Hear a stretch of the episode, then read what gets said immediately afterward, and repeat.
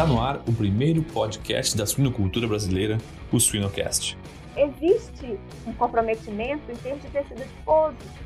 Então, são animais que acumulam mais gordura. Nós podemos observar isso, sabe? Então, é por isso que a qualidade da carne deles é pior. Então, acumulam mais gordura e processo de miogênese totalmente comprometido. A miogênese neles é retardada, porque em animais de 65, animais de 150, ainda existe a miosina, que é a principal proteína do músculo, ainda existe a, embrio, a miosina embrionária. Em animais de 70 a 150 dias não era para ter miosina embrionária, mas eles ainda apresentam. Então, isso afeta drasticamente a qualidade da carne. Siga-nos nas redes sociais, YouTube e Spotify para ter acesso a conteúdo técnico atual, de qualidade, irreverente e gratuito. Já entrou no site da Shippers hoje? A empresa está em peso no mundo digital, marcando presença nas redes sociais e YouTube com muito conteúdo. Acesse www.shippers.com.br, shippers com SCH e 2Ps, e confira as promoções do mês, lançamentos de produtos, o MS Blog e muito mais. MS Shippers, paixão pelo agro.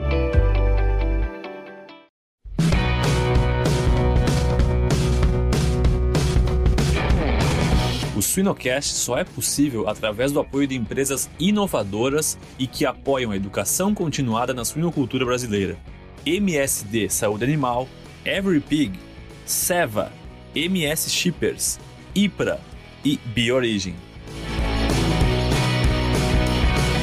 Olá, sejam todos muito bem-vindos a mais um Suinocast. E hoje com uma convidada muito especial, uma referência mundial na área que trabalha, uma super pesquisadora e para mim uma das mulheres mais inspiradoras que eu conheço, a professora Fernanda Almeida. Olá, professora, tudo bem contigo? Olá, Inês, tudo bem com você? Tudo certo também. Uh, prazer te receber, prazer sempre, uma honra te, te conversar contigo, trocar ideias contigo. Hoje a gente tem uma responsabilidade grande aqui, né, de conversar sobre o IPVS, esse super evento que vai acontecer aqui no nosso país, mas não dá para te receber e não conversar um pouquinho também sobre assuntos técnicos e toda essa tua expertise, né, dentro da área da restrição intrauterina uh, de crescimento. Então, eu vou aproveitar essa oportunidade, Fernanda, para roubar uns minutinhos e conversar sobre isso. Perfeitamente. É, é uma honra para mim estar aqui com vocês Agradeço muito o convite sinto-me lisonjeada. E será um prazer trocar ideias a respeito dessa minha menina dos olhos, né, que é essa, essa minha linha de pesquisa, que é a restrição intrauterina de crescimento, e falar sobre o congresso da IPVS, que é um dos maiores eventos científicos da suinocultura mundial. Dois, dois ótimos assuntos aqui, tópicos para a gente abordar, então, Fernanda. Vamos lá. Eu, eu sei que esse é um assunto, né? A restrição de crescimento, que muita gente já conhece, mas vamos lá, nosso público é, é, bastante variado, então eu acho que a gente pode introduzir esse assunto assim e ter, ter uma definição vinda de ti do que, que é esse problema, de como esse problema uh, ainda acontece, como é que a gente tem, né? A gente está melhorando, a gente não está melhorando, como é que está o Brasil nisso? Isso é, eu acho que pode ser uma introdução aqui para a gente, né?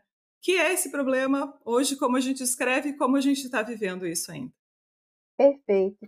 Essa, a restrição intrauterina de crescimento é uma restrição na qual o feto não consegue expressar todo o seu potencial de crescimento de acordo com a idade gestacional.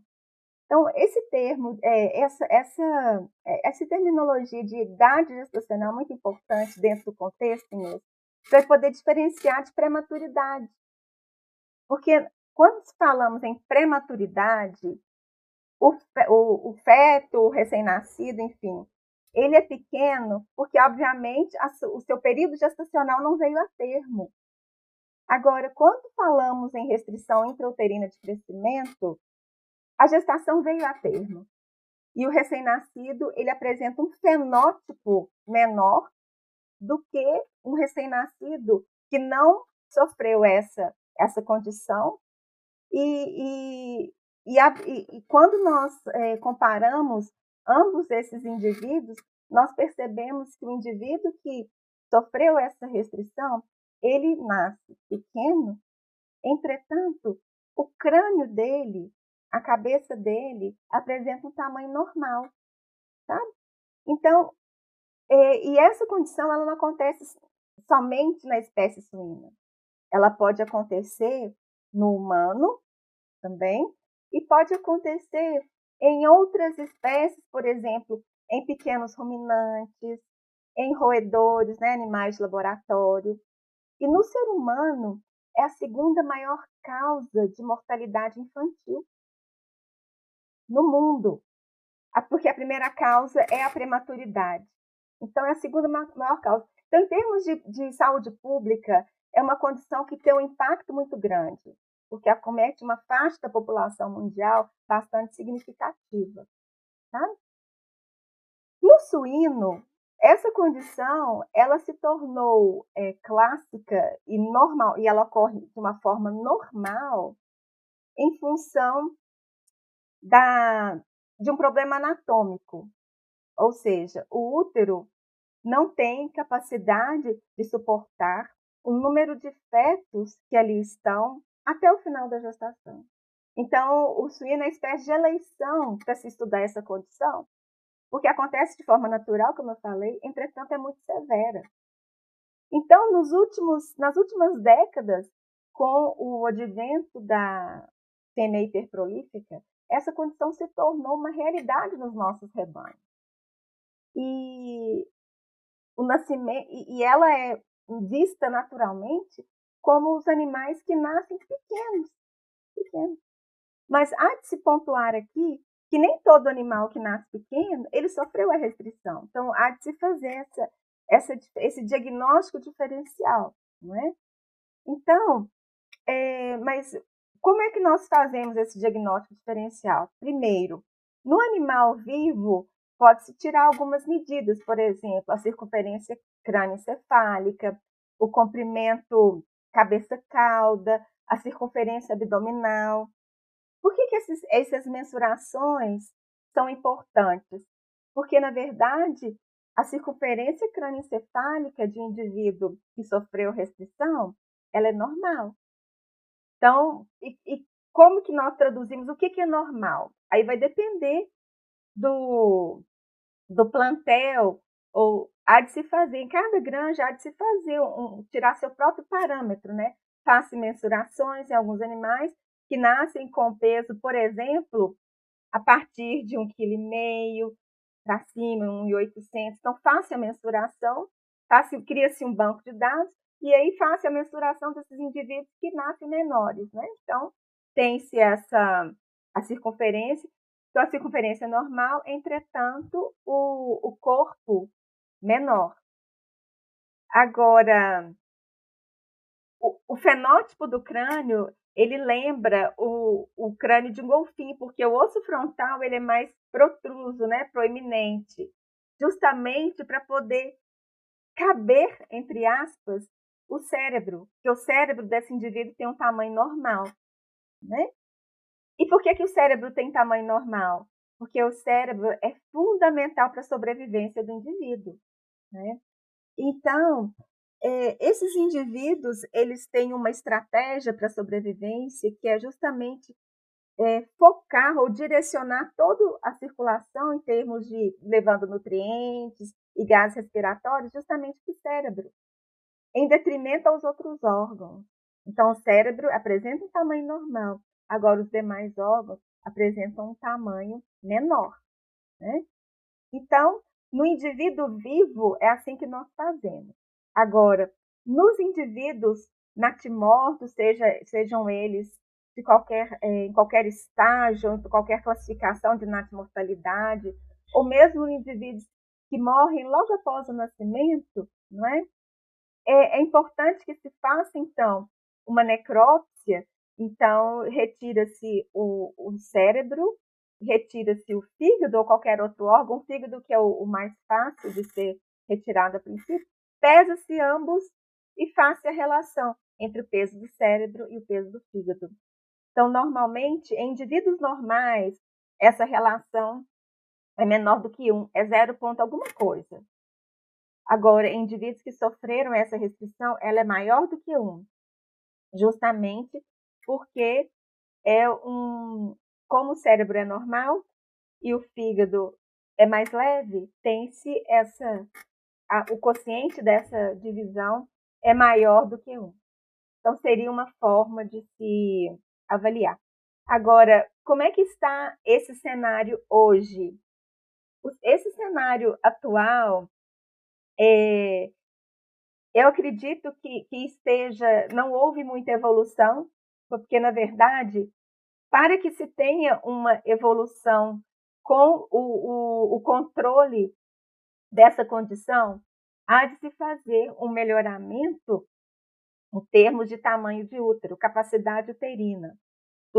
Sim, as empresas de melhoramento genético têm feito esse trabalho, mas só que não é do dia para a noite. Então, nós sabemos que no suíno, o melhoramento genético leva um, tempo, não é? E, e, e por que, que a capacidade uterina é fundamental? Porque, na verdade, o tipo de placenta no suíno não favorece muito as trocas de nutrientes e de gases entre mãe e feto. É do tipo epitélio corial difusa. Essa troca acontece ao longo de toda a superfície placentária. Entretanto, existem seis camadas teciduais que separam o sangue materno do sangue fetal. Né? Portanto, quanto maior a placenta, maior, obviamente, a superfície de troca. Entretanto, existe uma relação de proporção direta entre o tamanho da placenta e o tamanho do feto. Ou seja, fetos pequenos, placentas pequenas. Então, esse indivíduo ele não vai conseguir se desenvolver, porque a própria placenta, em função de, de uma. A, a, a lotação uterina ela determina o tamanho do placentário. Porque a placenta ela começa a desenvolver, mas ela para a partir do momento que ela encontra a placenta do irmão. E, e a literatura já mostra que não existe relação entre é, essa condição e a posição dentro do útero. Antigamente achava-se que os fetos no terço médio do corpo poderiam sofrer mais, mas na verdade não é, não é bem assim. Então, independente da localização dentro do, do corno uterino, o feto pode vir a sofrer essa condição, né? E essa condição, Inês, ela já é determinada, por exemplo, a partir do trigésimo dia gestacional, ou seja, ainda na condição de embrião. Mas sabe-se que nos embriões pequenos, a placenta já começa a tentar se adaptar para suprir essa diferença ou essa deficiência. E também existe um dimorfismo sexual a esse respeito. Os fetos, os fetos do sexo masculino, eles sofrem mais do que os fetos do sexo feminino. E essa condição, a partir do 45º dia gestacional, ela já é determinada, sabe? Então, 40, do 45º ao 70 dia gestacionais, essa janela aí é fundamental e essas diferenças já são nítidas entre fetos de ambos os sexos. É muito interessante essa parte, né? É muito interessante. Então tem-se que, é, então tem -se que, que, que se desenvolver realmente ou se intensificar esse melhoramento para que o útero tenha essa possibilidade de ficar maior e as placentas crescerem mais. Porque afinal de contas, esse essa condição, ou melhorar a placenta não tem jeito. Melhorar a eficiência placentária não tem jeito, não é? Então, seria mesmo a condição, melhorar a condição anatômica do útero. Muito interessante. Obrigada, Fernanda. Uma aula aqui para gente. a gente sabe, né, que esses leitõezinhos nascem pequenos, então a consequência no peso a gente já conhece. Mas uh, existem muitas outras consequências, né? Você comentou dos órgãos, enfim. O, o que, que a gente tem hoje, né, de, na, na pesquisa mais recente, assim, vendo consequências ou diferenças né, desses leitõezinhos que nascem pequeninhos, mas que também têm esse problema da, da, restrição de crescimento, diferente daqueles, por exemplo, que nascem pequenos, mas não necessariamente passaram por esse problema. É, nosso grupo de pesquisa, Inês, é, tem feito muitos trabalhos nesse sentido e recentemente uma aluna minha de, de doutorado ela fez um trabalho é, maravilhoso, um trabalho assim hercúleo, confesso, porque na verdade nós estudamos esses animais comparando com irmãos de mesma lei pegada, desde o nascimento até os 150 dias, sabe? Então, nós coletamos amostras de animais recém-nascidos, de animais com 48 horas pós-desmama, animais com 70 dias e animais com 150 dias. Então, nós temos toda essa cinética de desenvolvimento para ver realmente o que, que acontece. Né? O trabalho foi submetido, estamos na expectativa né, de, um, de um retorno. Mas, para é, nossa surpresa, eu digo surpresa porque o primeiro artigo que nós publicamos nesse, nesse assunto data de, do ano de 2013. Então, naquela época, nós percebemos que havia sim uma diferença entre tamanho de vilosidade intestinal já ao nascimento. Mas eu queria abrir um parêntese que naquela época nós estudamos é, uma faixa de peso dos animais que nascem pequenos, da ordem de 800 gramas a 1 quilo, 1 quilo e 100 mais ou menos, e dos animais, o outro extremo, que era os animais pesados, o grupo era de 1.800 a 2.200. Esse trabalho recente, a nossa maior dificuldade foi encontrar o grupo do alto peso, acredita? A nossa maior dificuldade foi encontrar o grupo do alto peso, tanto é que nós até mudamos o nome do grupo, porque não é alto peso mais. Nós colocamos peso normal. E esse peso normal, ele varia de 1.600 a 1.800, mais ou menos. E o peso menor, o baixo peso, nós tivemos que descer um pouco o limite mínimo para 750 gramas até um quilo, estourando. E aí nós podemos observar que ao nascimento não se tem diferença entre, por exemplo, altura de velocidade. Nós não observamos. Nós observamos muito menos a desmame O nosso ponto-chave, que, que, assim, que foi a nossa surpresa, foi na saída de creche. Todas as nossas é, diferenças foram observadas na saída de creche. Sabe? Então, foi, foi, na verdade, foi aos 65 dias foi na saída de creche. Diferença de velocidade, sabe? E aí nós estudamos, por exemplo, toda a, a, a cinética dos enterócitos da seguinte forma. Fizemos é, imunistoquímica para os marcadores de proliferação celular, que foi o KI67, e para o e fator de apoptose, que foi caspase 3. Então, os animais e esses animais tinham sim restrição, porque já no, no nosso grupo recém-nascido, nós fizemos o, a eutanásia, fizemos as, mensura, as, todas as mensurações e observamos que essa faixa de peso, sim, foi acometida pela restrição. Então, nós podemos é, especular que, que esse mesma faixa, mais tarde, continuava apresentando essa, essa condição, né? Então, esses animais eles apresentavam muito mais apoptose, menos proliferação.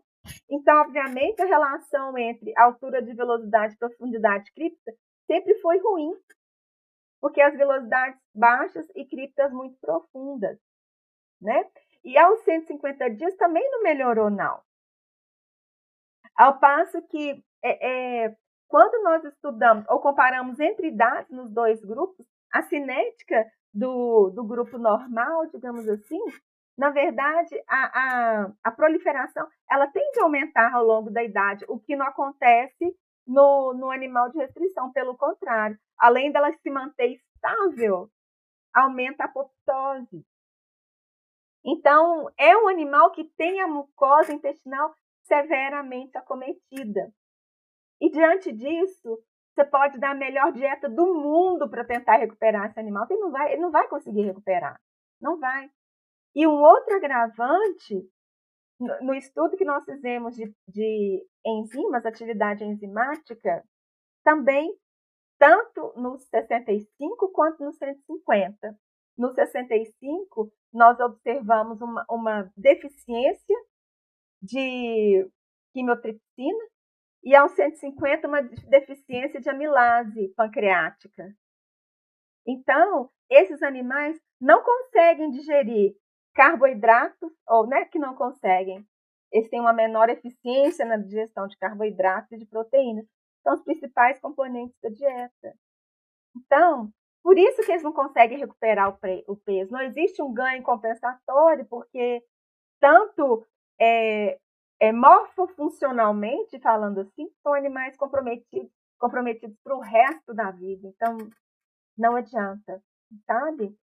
E, e não falando somente nessa questão de, de, de, sistema digestório, né, ou de função, fisiologia e morfologia do sistema digestório, mas também existe uma, um comprometimento em termos de tecido adiposo. Então, são animais que acumulam mais gordura. Nós podemos observar isso, sabe? Então, é por isso que a qualidade da carne deles é pior. Então, acumulam mais gordura e processo de miogênese totalmente comprometido. A miogênese neles é retardada, porque em animais de 65 animais de 150 ainda existe a miosina que a principal proteína do músculo, ainda existe a, embrio, a miosina embrionária. Com, em animais de 70 a 150 dias não era para ter miosina embrionária, mas eles ainda apresentam. Então, isso afeta drasticamente a qualidade da carne.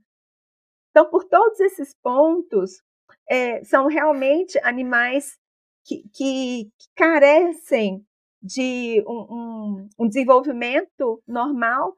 E, a meu ver, eu posso até estar errada, mas, a meu ver, não há dieta que, que possa, é, é, como é que a gente fala, é, recompor todo esse dano sofrido ainda intra, intraútero e que vai se manifestar mais tardiamente ao longo da vida do animal. Sabe? Isso é muito, isso é, é muito clássico. E todas essas alterações, Inês, é, isso serve como modelo experimental para o que acontece no humano também. Então, esses indivíduos que sofrem a restrição, agora no humano não é natural, né? Então, no humano, essa condição ela está diretamente associada, por exemplo, a uma desnutrição materna, gestacional, a uma gestação múltipla, consumo de álcool, consumo de é, uso de nicotina, dentre outros. Então, isso tudo afeta, sabe? E, e, e, nós estudamos o fígado desses animais também. Então, nós vimos que, histologicamente, mesmo o órgão sendo menor, histologicamente não existe comprometimento, mas em termos de função existe, porque aquelas é, aquelas enzimas tradicionais, a TGO e a TGP, elas ficam sim é, comprometidas.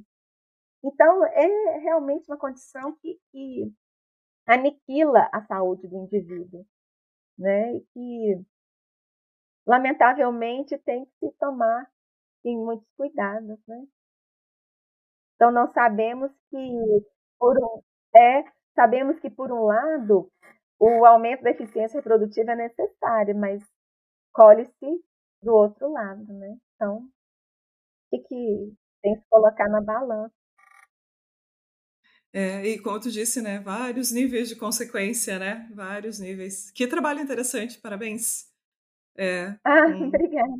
Muito trabalho no projeto, imagino, porque é, essa eu acho que talvez até seja um comentário que eu faria, né? É, é uma área difícil também de pesquisar, né? É uma área cara de pesquisar também, né? Eu tenho colegas, Inês, lá no, no, no, Instituto, porque eu não sou da escola de veterinária, né? Eu sou do Instituto de Ciências Biológicas.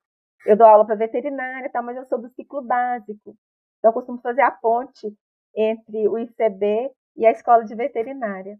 Mas eu tenho colegas no Instituto que, quando eu falo do modelo, que nós temos, que nós temos material, porque todo mundo gosta desse, desse estudo, ele, ele agrada, porque é uma questão de saúde pública, ou bem ou mal, ela afeta não só o agronegócio, mas afeta também a, a, a saúde pública, né?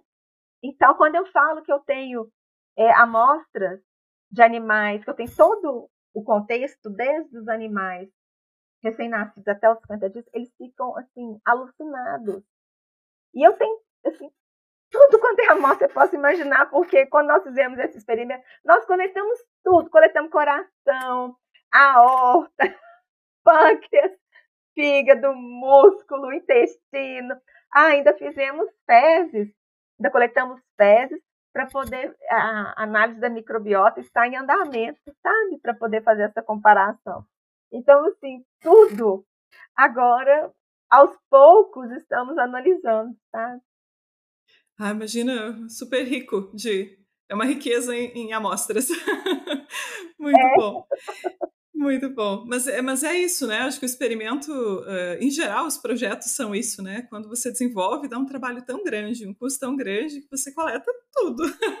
Tem que coletar tudo. Material precioso a gente não pode perder, né, Inês?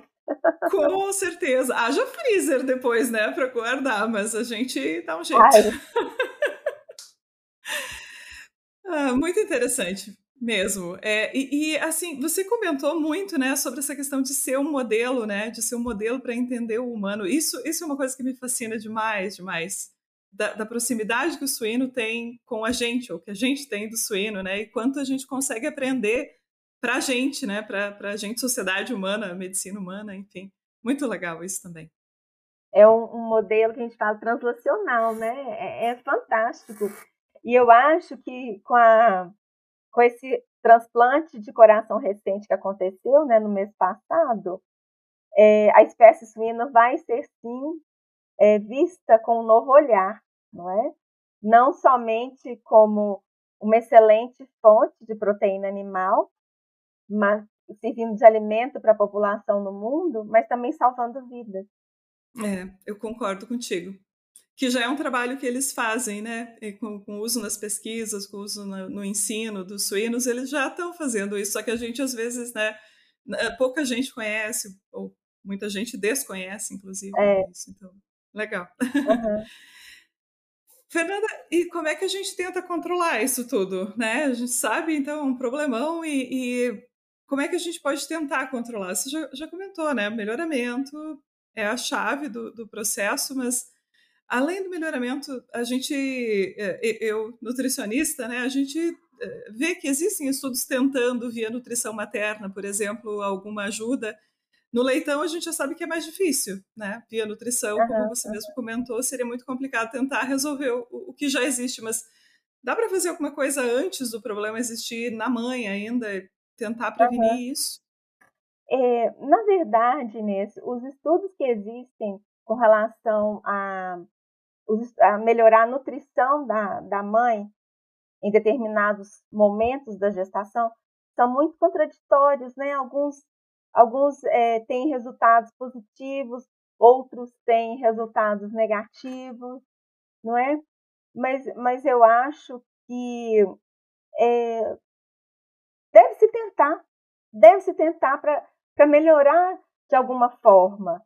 Então, principalmente, esse estudo que eu comentei com você sobre os, as diferentes idades gestacionais, é um estudo que, que, que nós fizemos, é o estudo da placenta, né? Que nós fizemos, então nós sabemos que a partir do trigésimo dia gestacional já existe uma modificação da placenta para tentar minimizar esse efeito sobre o embrião, né? Então, eu acredito que se, se, se puder, ser é, dado né, uma, é, algum suplemento para melhorar a angiogênese aqui naquela fase, a partir do trigésimo dia, seria fantástico, não é? é? E pegando até a janela do sexagésimo dia. Mas a partir dali, não há nada mais a se fazer. Por outro lado, no leitão, mesmo sabendo que ele terá uma certa dificuldade, eu acho que nós podemos facilitar a vida para ele no seguinte sentido: é, quando for feita essa, bom, acho que desde a da maternidade pode se separar os leitões maiores, obviamente após a, a, a, o consumo do colosso, pode separar os leitões menores, separar os, os maiores dos menores, para que não haja tanta competição e esse e essa e ele seja penalizado já ali. Porque essa fase do, pré, do período pré-desmama é fundamental para o desenvolvimento posterior dele, né? E a partir daí formar-se lotes sempre separando os animais, deixando os animais grandes separados dos animais menores. Porque se, se eles forem criados sempre juntos, obviamente os menores serão penalizados, porque os maiores, os líderes, etc., realmente não deixarão que, o, que os menores tenham a, o, devido acesso ao coxo, à alimentação. Então, eu, eu acredito que, em termos de manejo, essa poderia ser uma, uma alternativa, não é? Dá um pouquinho mais de chance para ele, né? Ele já tem é. tantas dificuldades, né? Vamos dar um. Exato. Uhum. Uhum. Na, na, prática, a gente poderia dizer que para eles uh, a gente daria o mesmo tratamento, digamos assim, né? os mesmos manejos que ajudam os leitões pequenos, em geral, ajudam o leitãozinho que teve esse, esse, esse uh, retardo, né? Uhum, exatamente. Muito bem. As, as granjas têm, têm, se preocupado né, mais com, com esses pequenininhos, né? Até porque se a gente olhar livros mais antigos, né, Fernanda, ou nem tão antigos, mas de, de, de, talvez uma década ou duas atrás, né, a gente tinha recomendação, por exemplo, de eliminar os, os leitõezinhos quando chegava numa é. determinada faixa de peso. Se, eu sempre brinco que se a gente aplicar aquela regra, né, de alguns livros, né, que, que tem alguns anos, né, a gente eliminaria talvez metade das leitegadas hoje, né? Então a gente tem que se preocupar com eles, verdade? Exatamente, exato. Você sabe que é, nessa época aí eu recebia, às vezes quando eu apresentava algum trabalho, tá, eu já podia esperar essa pergunta. Aí eu falava assim, nossa, que saia justa, né? Que saia justa. É, mas eu nunca, eu nunca falava assim, sim, tem que eliminar, porque para para eu que estou de fora, é, é, muito é muito fácil falar assim, elimina, não é? Afinal de contas, o dinheiro da, do, da, de todo o investimento não saiu do meu bolso. Então, a gente tem que ter respeito aos produtores, né? Mas que realmente é, é, é algo que, que demanda um investimento, principalmente em mão de obra, né? Mas, mas atualmente, como você mesma falou, é, é, é tudo. É, como a incidência é muito alta, o caminho não é esse. Obviamente que não é esse. Então, tem que se tentar, de todo custo, melhorar isso daí. E, e várias empresas de nutrição desenvolvem suplementos, né? Uhum. Esses é, suplementos à base de leite, que deixam lá no coxinho, então, tudo isso pode ser válido, por que não?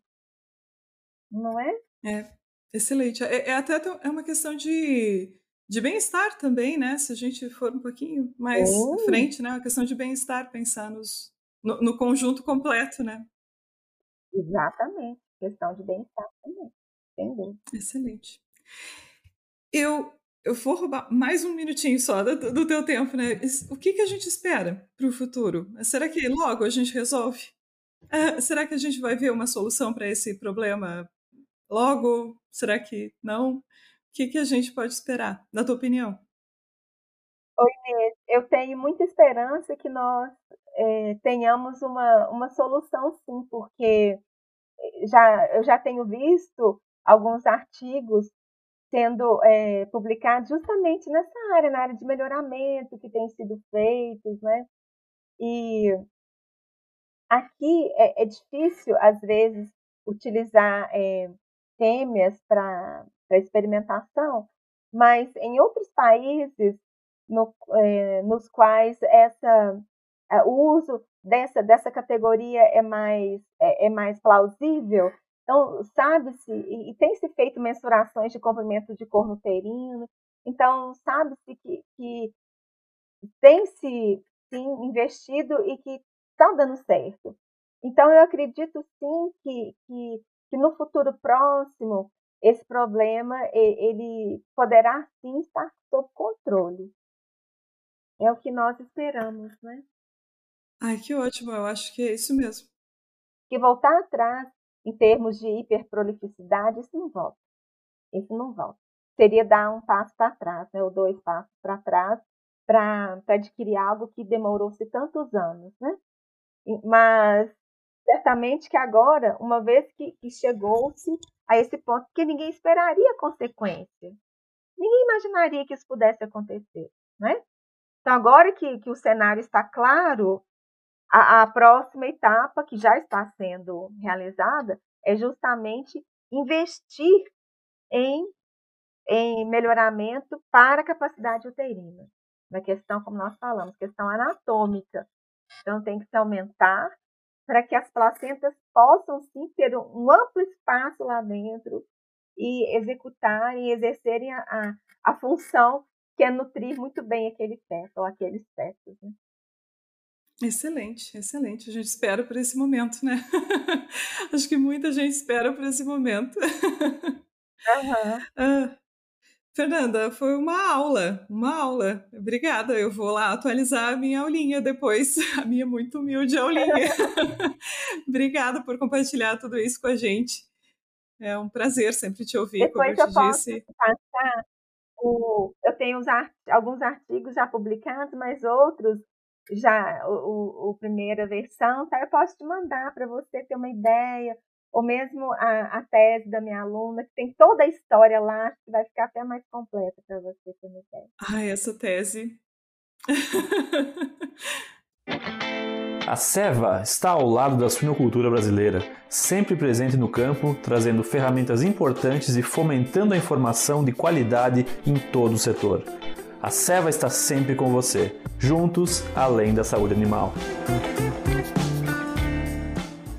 Bem, Fernanda, vou agora trocar de assunto, mas é para um assunto igualmente importante e, assim que eu acho que a gente precisa muito falar, porque uh, assim a gente uh, no, no, Brasil um dos maiores eventos da suinocultura está prestes a acontecer, né? E você, além de professora pesquisadora, é a presidente também do International Pig Veterinary Society, do IPVS. E esse evento, né, que é um ponto de encontro da suinocultura mundial, tá, tá, vai acontecer, né? Vai acontecer depois de alguns anos e de muito trabalho, né, Fernanda?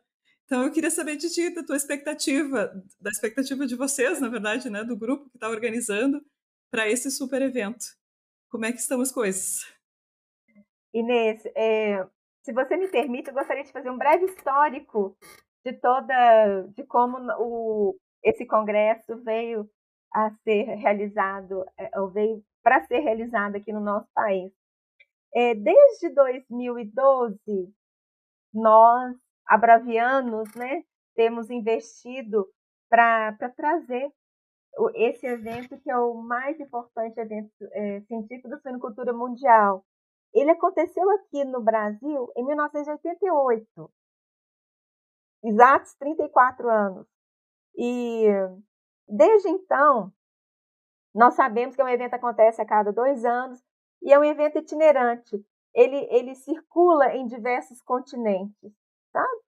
Então, em 2012, nós nos organizamos para trazer o evento para cá e, e, na verdade, é como se fosse concorrendo para a Copa do Mundo, para sediar a Copa do Mundo, para sediar as Olimpíadas. São vários países e, e no, você tem que apresentar uma proposta e quem decide, quem vota é a Assembleia. Então, são os participantes ali daquele, do Congresso que votam, né? Então, em 2012, nós concorremos com China e Irlanda. E em 2012, a Irlanda que levou. Então, e é sempre com quatro anos de antecedência. Então, Irlanda realizou o evento em 2016. Em 2014, o evento foi no México. Nós fomos novamente, agora já mais organizados, já mais profissionais e tudo. E nós concorremos contra a China. E a China levou. Sabe assim, nós batemos na trave, foram nove votos de diferença, batemos na trave. Aí em 2016, nós não desistimos. Vamos novamente.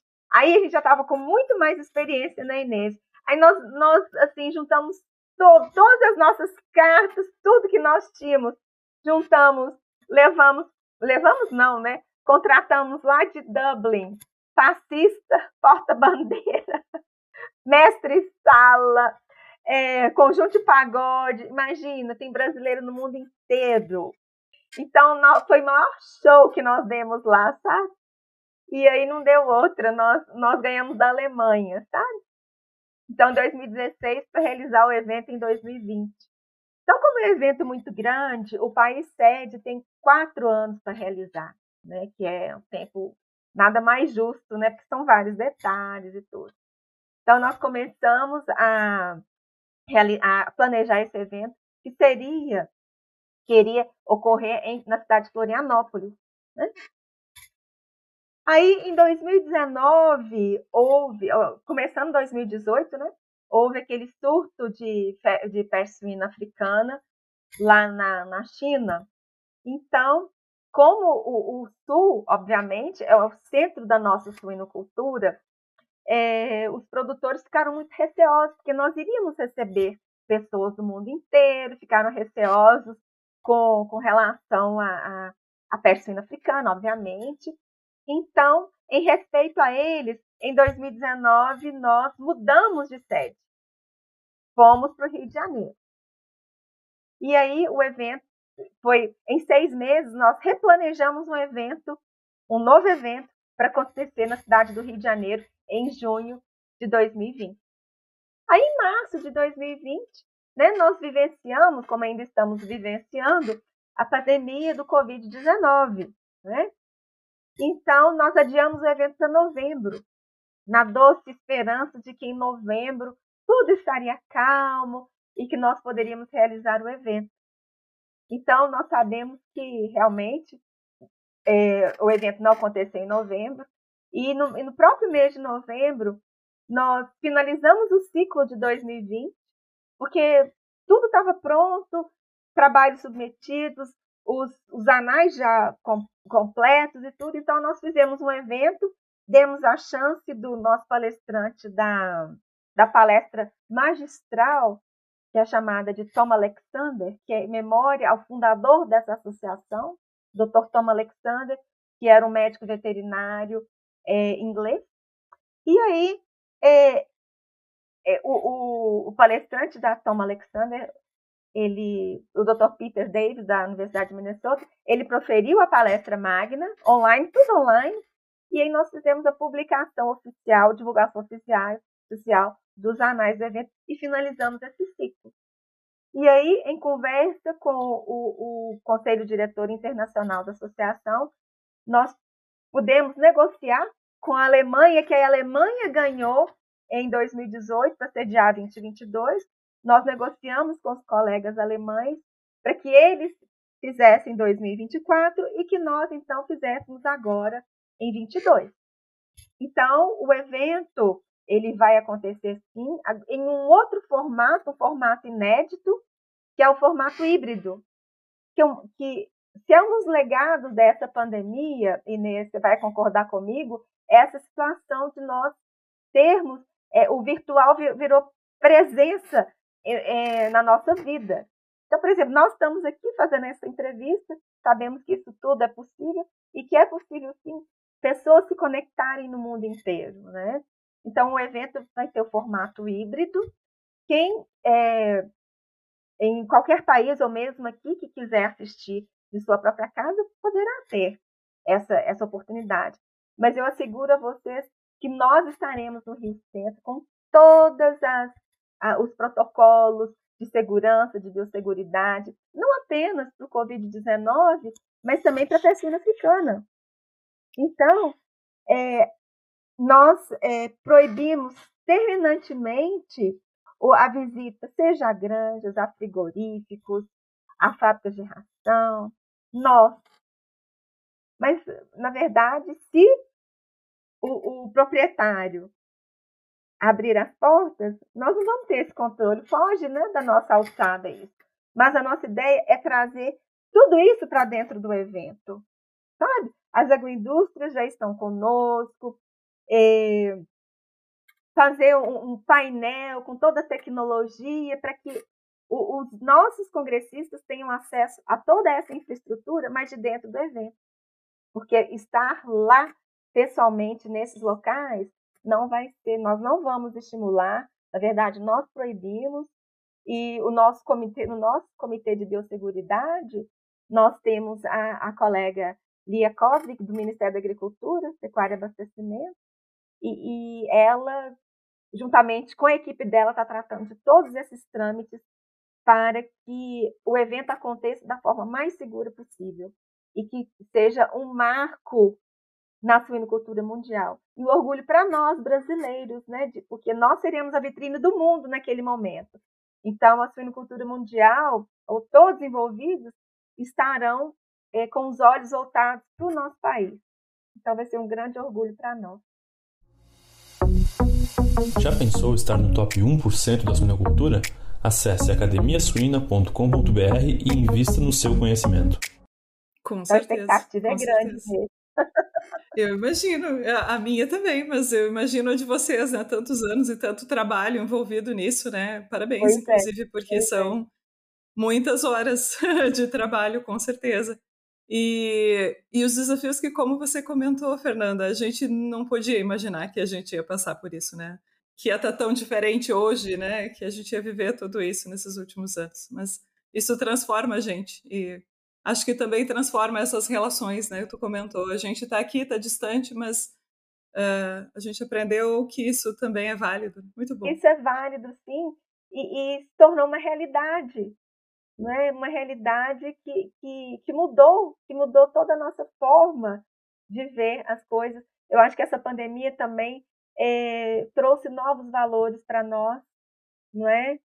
E eu acho que cabe aqui também uma mensagem de que que a gente não deve se importar com coisas pequenas, é, que, que, que a vida hoje tem um valor imensurável, mais do que nunca, não é?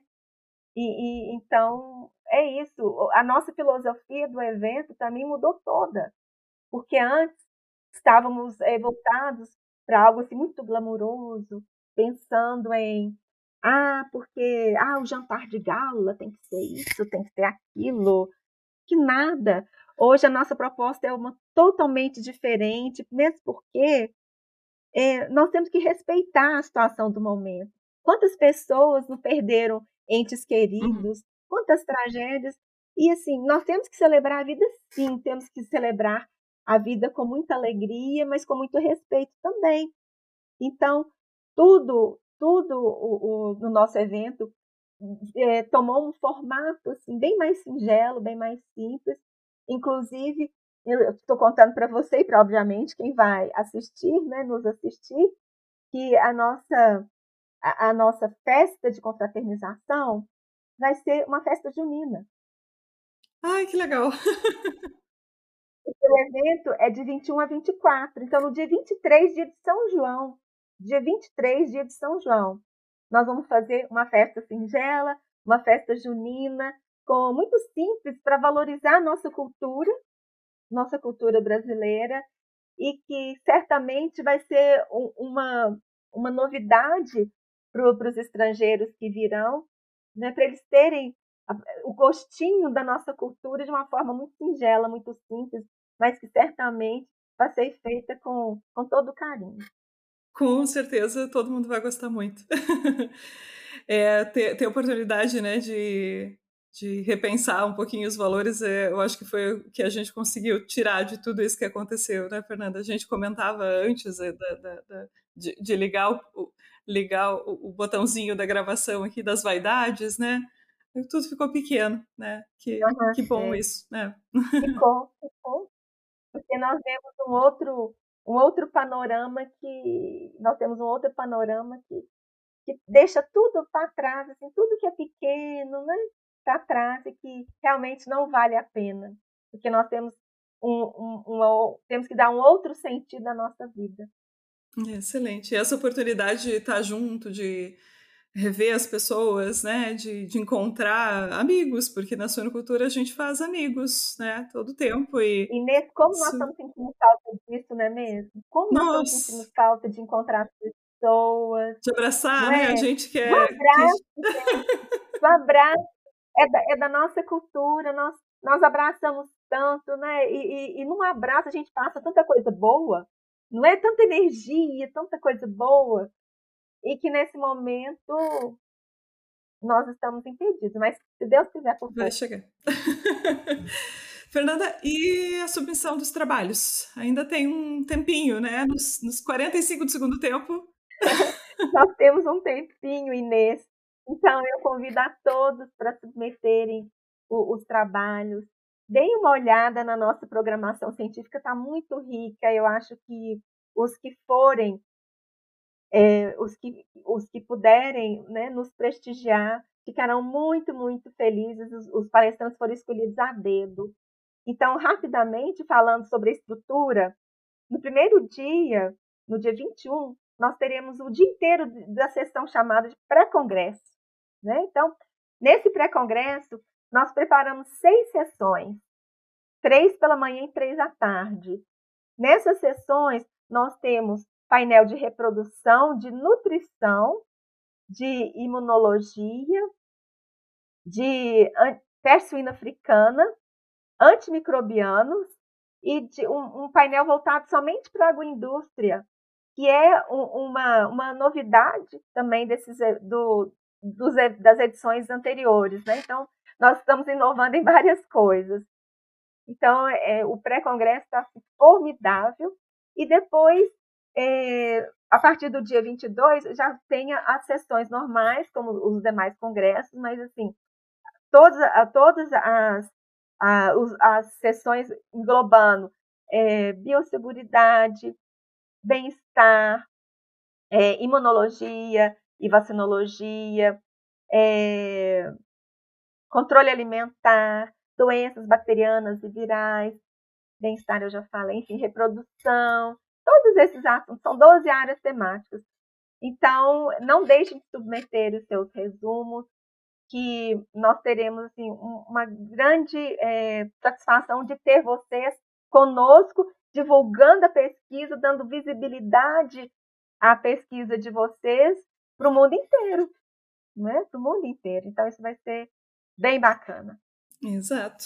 É, essa uma oportunidade que a gente não tem tantas vezes, né? Então a gente tem que aproveitar realmente. Exato, exato. Fernanda, só tenho te agradecer por tudo, assim, primeiro pelo trabalho, né, todo que você desenvolve, pelo exemplo que tu é, eu já te disse isso algumas vezes, é para mim, pelo menos um grande exemplo de profissional por todo esse trabalho na organização desse evento, que com certeza vai vir para mudar a forma até como a gente pensa os eventos, né? E, e por hoje, por ter cedido aí o teu precioso tempo para a gente, para trazer essa mensagem tão bacana aqui que você deixou. Uh, não só na parte técnica, na parte humana, em tudo. Obrigada, Fernanda, de coração. Oi, Inês. Eu é que tenho que agradecer muito, muito a oportunidade e assim, contem comigo sempre que precisarem, estou aqui à disposição, não é? E se, se, se você puder deixar um minutinho para eu só falar o nome do, do site, do IPVS, claro, claro, claro, claro, imagina. Então, é, o www.ipvs2022.com. Então, visitem nosso site e sigam-nos sigam nas redes sociais, nós estamos no Instagram, no Facebook, no, no Twitter, no LinkedIn. e para vocês ficarem sempre atualizados sobre as nossas novidades. Muito obrigada, Inês, de coração mesmo. Foi uma grande alegria para mim estar aqui. Adorei. Ai, foi ótimo. é, o site está lindo, deixa eu aproveitar. Ontem até fui lá dar uma, uma espiadinha na, na programação científica, não tinha, uh, não tinha visto ela mais completa, né? Tá lindo, uhum. o site está super completo, uhum. vale a pena o tempo da visita, com certeza. Obrigada, Fernanda. De Muito coração. Obrigada. Eu que te agradeço. Tudo de bom, tá? Tudo um beijo, bom. Inês.